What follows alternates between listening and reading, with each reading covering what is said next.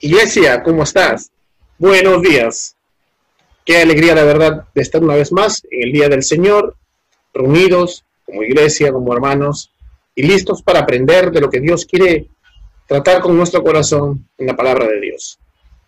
Seguimos con la serie de la carta a los Gálatas. Y el día de hoy vamos a tratar un tema acerca de cuál es el propósito de la ley. Habíamos estado viendo que Pablo, luego de argumentar en contra de los judaizantes y los legalistas, ¿no? que querían tal vez este, sostener su salvación con obras de la ley o con tradiciones, que querían evidenciar su salvación con obras de la ley o con tradiciones, él argumenta que no es así, que con la ley nadie se salva, que la ley no fue hecha para salvarnos. Entonces vamos a ver cuál es el propósito de la ley de Dios. Para eso acompáñame a la Biblia. Gálatas capítulo 3. Vamos a leer desde el verso 19 en adelante. Dice, entonces, ¿para qué fue dada la ley? Fue añadida a causa de las transgresiones, hasta que viniera la descendencia a la cual había sido hecha la promesa. La ley que fue promulgada mediante ángeles por mano de un mediador Ahora bien, un mediador no es una parte solemne solamente, ya que Dios es uno solo. Entonces, ¿la ley es contraria a las promesas de Dios? De ningún modo, porque si se hubiera dado una ley capaz de impartir vida, entonces la justicia ciertamente hubiera dependido de la ley.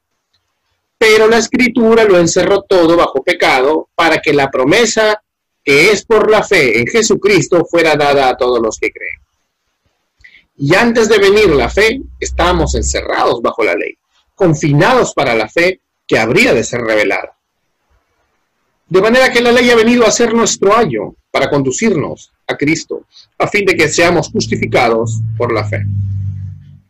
Pero ahora que ha venido la fe, ya no estamos bajo ayo, pues todos sois de Dios mediante la fe en Cristo Jesús.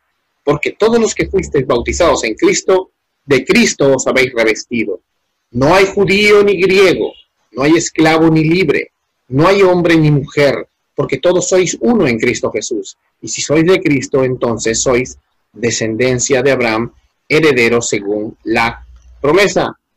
Hasta aquí la palabra del Señor. Vamos a hacer una oración para que el Señor nos ayude el día de hoy a poder comprender más y más de las riquezas de su palabra. Amén. Vamos.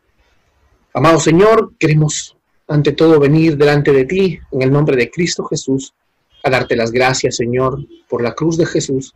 Gracias por ese gran sacrificio, Señor. Gracias por el amor sin condiciones que has tenido para con tu pueblo.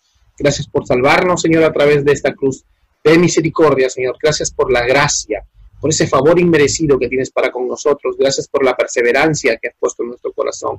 Gracias porque el fruto, Señor, del Espíritu Santo sigue obrando en medio de tu pueblo, Señor, en medio de los errores de la iglesia, tú sigues ahí en medio de nosotros, tu campamento sigue en medio de nosotros, tú sigues danzando de alegría en medio de tu pueblo, porque tú te gozas en tu obra, Señor, en la obra del Espíritu Santo.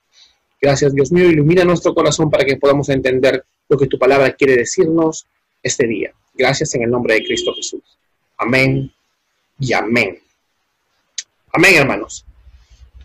Como, como vimos entonces en el sermón anterior, eh, el apóstol Pablo argumenta a favor de la salvación por la fe, por la gracia, y rechazando totalmente la implicancia siquiera de que las obras nos dieran eh, un porcentaje un poquito más alto a, a, los seres humanos en cuanto a salvarnos. ¿no? Las promesas dice que fueron hechas a Abraham y a su descendencia. Y justo en este momento está la clave. Él dice bien claro en el verso 16, no dice, dice Pablo, no dice a las descendencias, o sea, no está hablando de que la descendencia de Abraham iba a ser un pueblo étnico israelita, ni tampoco podríamos decir en este tiempo que es el Estado israelí, no tiene nada que ver con la descendencia de Abraham. Él, acá mismo, la Biblia lo dice, Dios y el Espíritu Santo, Dios mismo te está diciendo. No dice ya las descendencias como refiriéndose a muchas, no a multitud de gente, sino más bien a una, a tu descendencia, dice. ¿Y qué dice quién es? Cristo. Por tanto, los que están en Cristo Jesús, hermanos, son los hijos de Abraham. Y él dice, la ley vino 430 años más tarde y no invalida el pacto ratificado anteriormente por Dios, el pacto que hizo con Abraham, de que por él iban a ser bendecidas todas las naciones de la tierra, no, no solamente los judíos de ese tiempo. Entonces dice que la herencia Si dependiera de la ley, ya no dependería de la promesa. Pero Dios concedió a Abraham una promesa. Y que un pacto, así sea humano, es decir, cuando firmas un contrato no lo puedes romper. Dios no rompe sus contratos ni sus promesas. El pacto con Dios es con Abraham. Con Abraham, que era un babilonio, que salió de Ur de los calderos. No existe la raza pura judía ni nada por el estilo, cosas nacionalistas. Eso es pecado delante de Dios. Así que nunca te estés pegando, hermano mío, a ciertas costumbres. No. Dios salva a todas las naciones de la tierra porque el que cayó fue Adán. Y, en Adán. y Adán es el padre de todas las naciones. Y el Señor viene a restaurar lo que en la cabeza federal nuestra hizo mal. En nuestra nueva cabeza federal, Cristo lo hace de manera perfecta. Amén. Y con ese preámbulo entramos entonces a la pregunta. Está bien, Pablo, este, tienes razón. La salvación es solo por gracia, por medio de la fe. Y, a través de la ley no podemos mostrar ni siquiera, no podemos evidenciar salvación, no podemos ni siquiera este, salvarnos, ¿no? no podemos ejecutarla para salvarnos y tampoco podemos este, usarla para mantener nuestra salvación, no se puede. Entonces, ¿para qué fue dada la ley?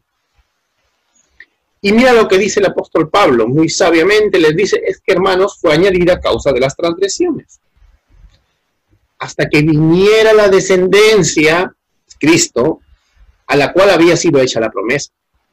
La ley fue promulgada mediante ángeles por manos de un mediador. Acá está hablando del monte Sinaí, del momento en el que le fue dada la ley. las tradiciones judías decían de que la ley fue dada, fue enviada por unos ángeles a manos de Moisés, y por eso menciona los ángeles. O sea, para el apóstol Pablo esto era histórico, esas tradiciones. La cosa es que a Moisés se le fue dada la ley, ¿Y la ley qué era en realidad? La ley, si tú ves en el Antiguo Testamento, no solamente es la ley moral, la ley escrita moral, es una ley ceremonial, hay una ley salubre, es como una constitución política. Pero en cuanto a la, ley moral, que es lo que estamos tratando acá, la ley moral es imposible que la cumplamos, y así la cumplieras a la perfección no serviría para salvarte, ¿ves? Es simplemente un ayo, dice, para llegar a Cristo. ¿Por qué? Porque mediante la ley tú te das cuenta de que eres un transgresor, si no hubiera una ley que dijera no matarás, tú pensarías que no está mal matar. Incluso esa ley, como vemos en Romanos capítulo 1 y 2, ni siquiera está escrita nada más en tablas de piedra. Está en tu conciencia. Todas las culturas del mundo saben que está mal matar, que está mal romar. ¿Se acuerdan acá nuestra cultura peruana? Amasúa, Amaqueya, Amayuya. Nosotros sabemos que hay cosas malas delante de Dios. Nosotros sabemos porque tenemos algo llamado conciencia, de modo que no tenemos excusa, dice Romanos. No tenemos excusa, porque todos hemos pecado delante de Dios. Y hemos puesto ídolos en nuestro corazón que reemplazan a Dios. Hemos tenido búsquedas de felicidad falsas, en fuentes falsas de felicidad que no han sido la fuente verdadera, como vemos en el Salmo 16, donde está la plenitud del gozo y las delicias para siempre a su diestra. No hemos buscado a Dios. Entonces, acá viene una gran pregunta. Aunque la mayoría de traducciones dice es la ley contraria a las promesas, en realidad si vamos al original, es, ¿es la ley conforme a las promesas? O sea, la ley conforma a las promesas en el sentido sería, ¿la ley nos hace ganar las promesas de Dios? Eso significa realidad. Esta pregunta es entonces, ¿la ley nos haría ganar las promesas? Y él dice, no, de ningún modo. Y ahí cuadra más, ¿no? Porque si tú lo lees en las traducciones castellanas, dice, la ley es contraria a las promesas de Dios. No, y luego, eh, y luego argumenta como si estuviera hablando de lo contrario, y no es así. Entonces vamos a hablar acá, más o menos en el contexto en el que está en el original. Dice, ¿es la ley entonces contraria? No, vamos a hablarlo como está en original. ¿Qué dice? ¿Es la ley entonces conforme? O sea, conformándonos a la ley.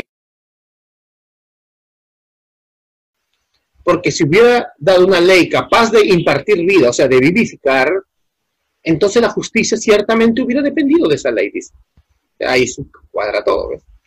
Entonces, de ningún modo dice, porque si la ley hubiera sido capaz de impartir vida, entonces la justicia hubiera dependido de la ley. Tu justicia, hermano, está en tu identidad en Cristo. Por algo creemos en la doctrina de la justificación por la fe. Somos justificados por la fe. Es decir, es como un proceso legal. Cuando alguien paga tu fianza, te declaran inocente y te sueltan. Es, una declaración legal nada más, porque alguien ha pagado por ti. Tú igual es el transgresor, tú has roto la ley, pero ya se pagó, entonces ya puedes salir. Entonces, lo, tuyo es una cuestión de posición.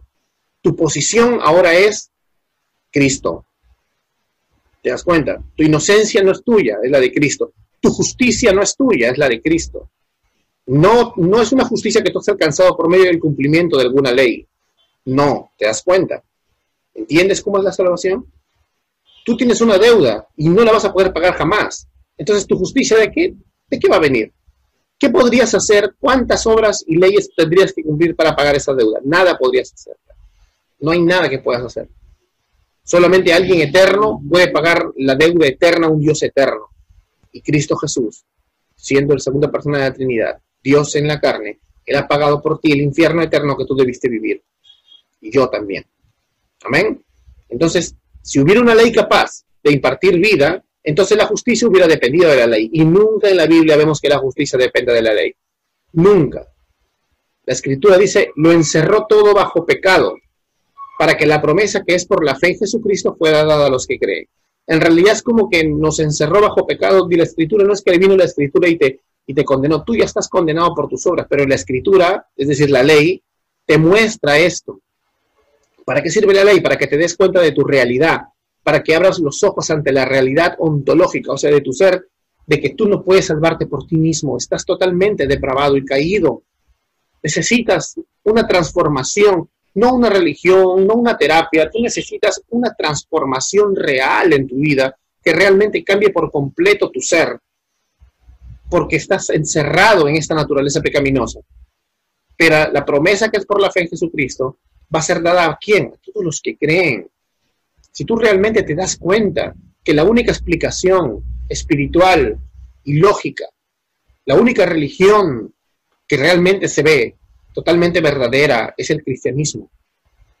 Porque si hay una deidad, la única forma de cumplir con esa deidad es que alguien pague por nosotros y, no hay nadie que pueda pagar por nosotros. Esta deidad es perfecta, esta deidad es santa, este Dios es justo. Llegó un juicio justo. ¿A ti no te gustaría que ni siquiera un juez humano este, tomara la injusticia, ¿no? Y no cumpliera lo que dicen las constituciones y los códigos legales. Y, dijera que los delincuentes salgan porque, bueno, porque es un juez lleno de amor y, y le gusta soltar delincuentes. A ti no te gustaría, pues a Dios tampoco le gusta. En Proverbios 17, 15 dice que Él aborrece a los que hacen iniquidad y que Él aborrece el juicio injusto. Nosotros tenemos que entender que Dios rechaza cuando se suelta, cuando se declara inocente a un malvado sin que haya pagado su deuda. Porque eso es el, digamos, este, la manifestación más grande de injusticia que hay. Y tú lo sabes, no te engañes, tú lo sabes, yo lo sé, ambos lo sabemos, todo el mundo lo sabe, porque tiene una conciencia. Entonces, por eso la escritura lo encerró todo bajo pecado, dice, todos estamos conscientes con la ley que representa también lo que dicta nuestra conciencia, porque no vas a poder decir que alguien que no ha leído la Biblia pues está exento de no haberse dado cuenta que era pecador, porque era cosa, algo cultural, no nos engañemos. ¿Recuerdas lo, que te acabo de mencionar hace rato? Este, el código moral de los incas, si un inca se para delante de Dios y le dice, Señor, pero a mí nadie me evangelizó, yo estuve en una etapa donde los, los cristianos nunca habían llegado a mi cultura, yo no he roto tu ley, yo no sabía que tenías una ley, y Dios le va a decir, Amasúa, Amakeya, Amayuya, condenado porque también ha roto la ley, ¿ves? En su conciencia la tenían, incluso la tenían como una tradición oral, sabían que había una ley en la conciencia. No, no hay ninguna cultura que vaya a escapar de esto, hermanos. Amén. Si te dejáramos, si dejáramos a unos niños encerrados en una isla y viniéramos dentro de 100 años, habría una pequeña, habría una pequeña sociedad con leyes morales, porque todos la tenemos en la conciencia. Así que no podemos escapar. La escritura lo encerró todo bajo pecado, porque todos estamos en pecado. No es que la escritura nos encerró a propósito, ya estamos en pecado, sino que la escritura nos evidencia que está todo bajo pecado, porque la naturaleza está caída. Nosotros caímos y trajimos abajo el universo. Nosotros somos los sinvergüenzas, nosotros somos los que hemos roto la ley. Y es justo que un Dios justo nos condene, pero Dios es amor también. Y en ese gran amor, sin condiciones, envió a su Hijo Jesucristo para morir por su pueblo. Y eso debemos estar eternamente agradecidos porque no merecíamos nada. Y dice, y antes de venir la fe, ¿qué dice? Estábamos encerrados bajo la ley, ¿ves? O sea, no había forma de escapar. cualquier paralelo que hagamos con la ley íbamos a salir reprobados. No solamente te hablo del decálogo, te hablo de todas las leyes. Incluso, como te repito, te hablo de que examines tu conciencia. Estábamos confinados. De manera que la ley ha venido a ser nuestro ayo para conducirnos a Cristo, ¿ves? ¿A fin de qué? A fin de que en Cristo seamos justificados por la fe. O sea, bajo el arrepentimiento y fe, el Señor pueda salvarte. Y recién tú vas a ser justificado, no justo, sino declarada justo en base a qué? A que alguien ya pagó por ti, por tus pecados. Cristo paga por tus pecados. Ya no tienes que pagarlos tú. No, no hay forma de que, de que salgas de la mano del Señor una vez que estás ahí. Como dice en Juan capítulo 10 del 27 al 31, mis ovejas oyen mi voz y me siguen y me conocen. Y Él dice que están en mi mano, dice, y en la mano del Padre, y nadie la saca de la mano del Padre, y nadie la saca de mi mano, dice. ¿Te das cuenta? Tienen vida eterna y nunca perecerán.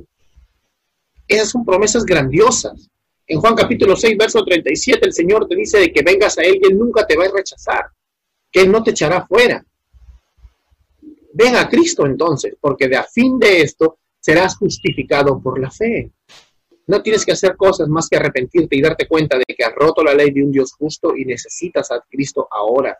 Él es el único que es hombre y es Dios, completamente hombre y completamente Dios. El único que nació y se encarnó por ti, el único que vivió cumpliendo la ley que Adán no pudo y tú tampoco y yo tampoco, el único que fue a la cruz cargando los pecados que no eran de él, por amor, pagando la deuda de otros, ya que él era perfecto y él sí podía hacerlo, porque él sí llegó a cumplir toda la ley que tú y yo no, y por eso él es el postrer Adán, también le dice Romanos. O sea, él es el nuevo Adán, el principio de la nueva creación, como dice Colosenses. ¿Te das cuenta? Entonces, ahora, por ahora que ha venido la fe, ya no estamos bajo ayo, dice pues. Pues una vez que la ley te muestra que tú eres pecador y vienes a Cristo, eres hijo de Dios y por lo tanto dice que eres bautizado en Cristo. ¿Y qué significa esto de bautizado en Cristo? Primera los Corintios, capítulo 12, verso 13, nos dice de que somos sumergidos, bautizados en, por el Espíritu en un cuerpo, en el cuerpo de Cristo. Es como si te metieran, en, como si metieras una canica dentro de una botella oscura. Entonces lo único que puedes ver es la botella, ¿te das cuenta? Imagínate la botella y la canica dentro. No puedes ver la canica, ves la botella, pues así es Cristo. Tú estás dentro de Cristo, en el cuerpo. Si tú te arrepientes de tus pecados ahora y crees, vas a nacer de nuevo y por el Espíritu Santo serás bautizado, sumergido en un cuerpo. El bautismo por el Espíritu se llama esto. Y eso lo experimentamos todos los cristianos en el momento de nacer de nuevo. Y también eres lleno del Espíritu Santo. Y esa es otra cosa. Pero hablando aquí en este momento de tu identidad, todos estamos bautizados en Cristo. Y por eso dice de Cristo os habéis revestido, ¿ves? Ya la canica no se ve, se ve lo que está afuera. Tu justicia ya no eres tú. Cuando te presentas delante de Dios, Él ve una perfección en ti y no porque tú seas perfecto, un gran religioso. Sigue siendo tú un pecador salvo por gracia, sino que ve la perfección de su Hijo. Y es por eso que a pesar de tus errores, Él te perdona y te restaura, porque ya no hay deuda ya, ya no hay deuda que pagar. El Señor ahora es tu identidad y tu justicia. Y eso quiero que ahora mismo lo, tomes como una promesa. ¿Quieres, ¿Quieres tener esta justicia? ¿Quieres tener esta identidad? ¿Estás consciente de que no puedes salvarte con tus obras? Ven a Cristo ahora mismo, es la oportunidad que tienes para ser salvo. Ahora es el día de la salvación y el día en el que puedes realmente conocer al, Dios verdadero y no una simple religión que te dice que hagas un montón de cosas para mantenerte a salvo, si no lo pierdes, para ganarte tu salvación o para evidenciar tu salvación. ¿Te das cuenta? Muy diferente. El Evangelio no tiene nada que ver con eso, sino tiene que ver con algo mucho más profundo. ¿Te das cuenta? ¿Qué tanta profundidad hay esto se debe enseñar en todas las iglesias, amados. Esto se debe enseñar. Que tú tienes que estar revestido de Cristo, tienes que ser bautizado en Él por el Espíritu. Tienes que venir a Él, tienes que nacer de nuevo. No necesitas una religión con reglas ni una terapia, tú necesitas una transformación ontológica de tu ser, toda una transformación total. Y luego va a comenzar el fruto de esta transformación en tu vida práctica progresivamente. Progresivamente vas a ir cambiando a raíz de esta transformación maravillosa que tienes de parte de Dios. Y por tanto, en ese tiempo, a veces uno decía, pero estos privilegios deben ser seguros solo para los hombres, o solo para los libres, para los libres, ¿no? De repente los esclavos o las mujeres que en ese tiempo, por cultura, no tenían una ascendencia muy grande en la sociedad, no lo tendrían. No, no, dice el apóstol Pablo, esto es para todas las personas. No hay judío ni griego aquí, aquí no hay nacionalidades, no hay acepción de personas, no hay esclavo ni libre, no hay hombre ni mujer, porque todos sois uno en Cristo Jesús, dice, la iglesia somos un cuerpo. El Evangelio tiene que destruir todas las diferencias sociales, raciales, económicas, étnicas. Todo eso se tiene que destruir. Nosotros tenemos solo una nacionalidad y es Cristo, una nacionalidad celestial. Y dice que si somos de Cristo, entonces somos descendencia de Abraham. ¿Ves?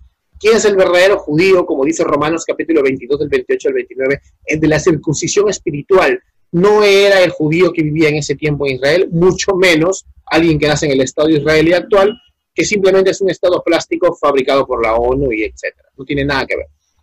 El verdadero, el verdadero judío, la verdadera descendencia de Abraham es Cristo. ¿Y quiénes están en Cristo? Nosotros. No importa que seas judío ni griego, ¿ves? No importa que seas esclavo ni libre. No importa que seas hombre o mujer, todos los que estamos en Cristo Jesús somos herederos de Abraham y herederos junto con él de esta promesa. Es maravilloso, ¿verdad? Pues hay que darle muchas gracias a nuestro Dios por esta gran y hermosa promesa que nos ha dado. Entonces, ¿cuál es el propósito de la ley? Para concluir, el propósito de la ley es llevarnos a Cristo, es mostrarnos la realidad, mostrar la realidad de que el ser humano no puede salvarse por sí mismo, no puede salvarse por religiones, no puede mantener una salvación por obras no puede evidenciar su salvación por obras, porque eso lo podría hacer hasta un ateo, puede hacer muchas obras. No puede tampoco tratar de ganar su salvación por obras. La salvación, la ley nos muestra que la salvación es solamente a través de Cristo Jesús, del único que ha venido, ha nacido por nosotros, ha vivido por nosotros cumpliendo esta ley que nosotros nunca podremos cumplir, ha muerto por nuestros pecados y ha resucitado en gloria maravillosa por nosotros y en su resurrección resucitan todos los que han creído en Él. ¿Quieres estar en el equipo de los que han creído en Él? Pues te invito a que te arrepientas y creas en esta noticia maravillosa que te acabo de contar, que se llama el Evangelio. Que creas que el propósito de la ley no es ponerte reglas encima, a el propósito de la ley es mostrarte quién eres. Esto es lo que eres y necesitas a Cristo. Eso te muestra la ley. Esto es lo que eres, incapaz de salvar tu alma.